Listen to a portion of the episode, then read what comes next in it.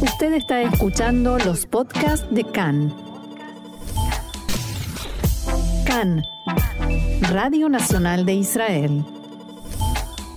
Hoy miércoles 7 de septiembre, 11 del mes de Elul, estos son nuestros titulares. Siria acusa a Israel de un nuevo ataque en el aeropuerto internacional de Alepo, nuevamente inutilizado. El acuerdo nuclear con Irán podría posponerse hasta después de las elecciones intermedias en Estados Unidos, dicen en Washington. Ante la escalada de violencia en Cisjordania, Tzal pondrá en operaciones drones armados.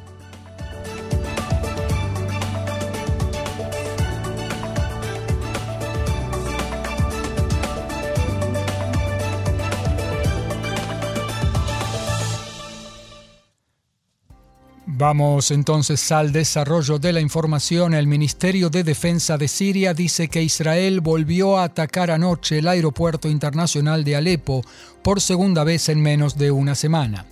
Debido al daño provocado a la pista de aterrizaje y despegue, el aeropuerto quedó nuevamente inutilizado. El Observatorio Sirio de Derechos Humanos dijo que en el ataque de anoche en el Aeropuerto Internacional de Alepo resultaron muertas tres personas y otras cinco resultaron heridas. Las fuentes informaron que seis misiles impactaron en el aeropuerto y sus alrededores y quedó inutilizado. Este informe carece hasta el momento de confirmación por otras fuentes. Anoche dijo el Observatorio Sirio, un organismo de oposición con sede en Inglaterra, que en el ataque fueron bombardeados también depósitos de armamento pertenecientes a milicias proiraníes. La televisión siria informó que la defensa antiaérea siria interceptó varios misiles israelíes durante el ataque. Todos los vuelos al aeropuerto de Alepo están siendo desviados al aeropuerto internacional de Damasco. Diplomáticos occidentales dijeron acá en Noticias que si el acuerdo nuclear no se firma en los próximos días, es probable que se posponga hasta después de las elecciones de medio término en Estados Unidos, previstas para dentro de dos meses. Dado que se debe someter el acuerdo a la aprobación del Senado, se estima que el presidente Biden se abstendría de un paso semejante en plena campaña electoral. Por el momento, Irán y las potencias no están cerca de resolver sus desacuerdos. En tanto, aquí en Israel, el primer ministro Yair Lapid advirtió a Irán que si continúa con sus actos, conocerá cuán largo es el brazo de Israel y cuáles son sus capacidades. Lo dijo en el marco de una visita a la flota de aviones furtivos F-35 en la base Nevatim del Negev. A raíz de esta advertencia, en la Casa Blanca dijeron que no existe defensor más grande del derecho de Israel a la autodefensa que Estados Unidos.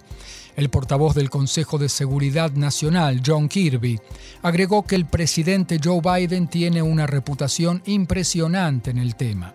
Kirby recordó que Biden se comprometió a no permitir que Irán adquiera armamento nuclear.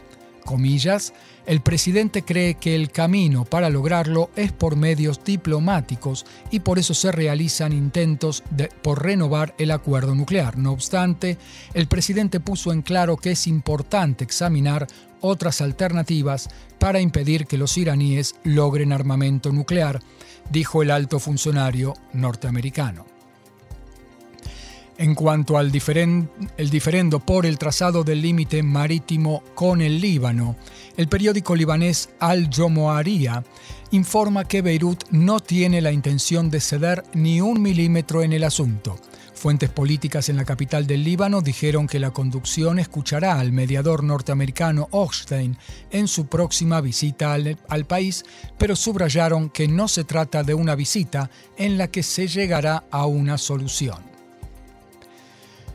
Tzahal se prepara para poner en operaciones drones ofensivos en Judea y Samaria en el contexto de la escalada de violencia y el aumento de los atentados terroristas. El comandante del distrito Judea y Samaria del ejército, mayor Avi Blut, y el comandante de la brigada Menashe, que opera en la zona de Jenin, coronel Arik Moyal, fueron instruidos últimamente para poner en operaciones estos drones armados. Esta semana, el jefe de Estado Mayor del Ejército, Teniente General Aviv Kojavi, dijo que Tzahal está listo para continuar con el operativo Rompeolas en Judea y Samaria e incluso intensificarlo en la medida de las necesidades. Desde el inicio del operativo hace cinco meses, fueron arrestados unos 1.500 palestinos con pedido de captura y fueron frustrados cientos de atentados. En el norte de Samaria, en Cisjordania, murió un terrorista palestino por disparos del ejército, luego de lanzar una carga explosiva contra efectivos de la unidad Van, que operaba en el campo de refugiados Al-Fara, aledaño a la ciudad de Tubas. No se produjeron heridos en las fuerzas israelíes. El Ministerio de Salud palestino en Ramallah indicó que el palestino abatido tenía 21 años de edad. Vamos a la política, avances en los contactos entre los partidos ultraortodoxos. Los dos partidos que componen el Frente Yaduta Torah, el hasídico Agudat Israel y el de la corriente lituana de la Torah, intercambiaron borradores de acuerdo en el tema de la educación en el movimiento hasídico Belts. Según el borrador, en este movimiento congelarán el acuerdo con el Ministerio de Educación sobre enseñanza de materias oficiales como matemática o inglés, a cambio de presupuestos, y les será prometido un arreglo presupuestario sin estudiar esas materias en los meses siguientes a las elecciones. Queda por resolver el conflicto entre ambos partidos sobre quién encabezará la lista y cuál de ambos partidos recibirá más escaños. En el sector árabe, fuentes involucradas en las negociaciones entre los partidos que componen la lista árabe unificada dijeron a Cannes Noticias que fue alcanzado un acuerdo en torno a la exigencia del partido Balad de no recomendar al presidente a ningún candidato a formar gobierno luego de las elecciones.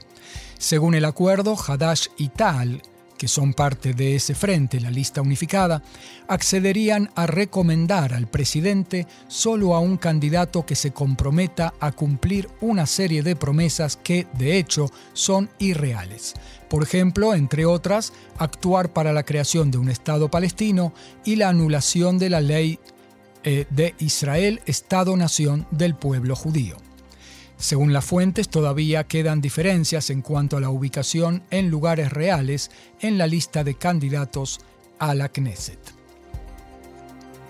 Y ayer visitó el colegio secundario Blich en Ramat Gan, aledaño a Tel Aviv, el diputado Itamar Ben-Gvir del partido Otzma Yehudit y activista de la ultraderecha religiosa.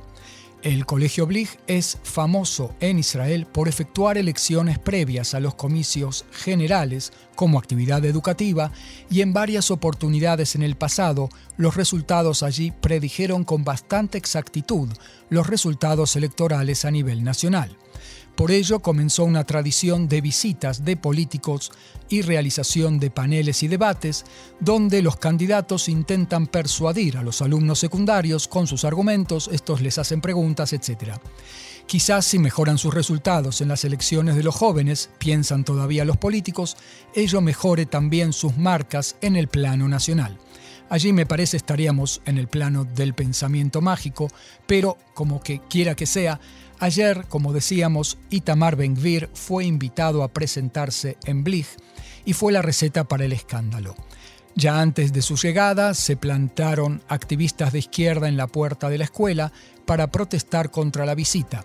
Frente a ellos se presentaron activistas de la derecha y dentro del colegio cientos de alumnos enarbolaron banderas de Israel y entonaron cánticos de neto corte racista contra los árabes. Varios padres y alumnos reaccionaron furibundos contra la dirección de la escuela de por invitar a Ben Gvir. La dirección de la escuela, por su parte, explicó que se trata de un diputado de una lista que se postula de modo legítimo a la Knesset.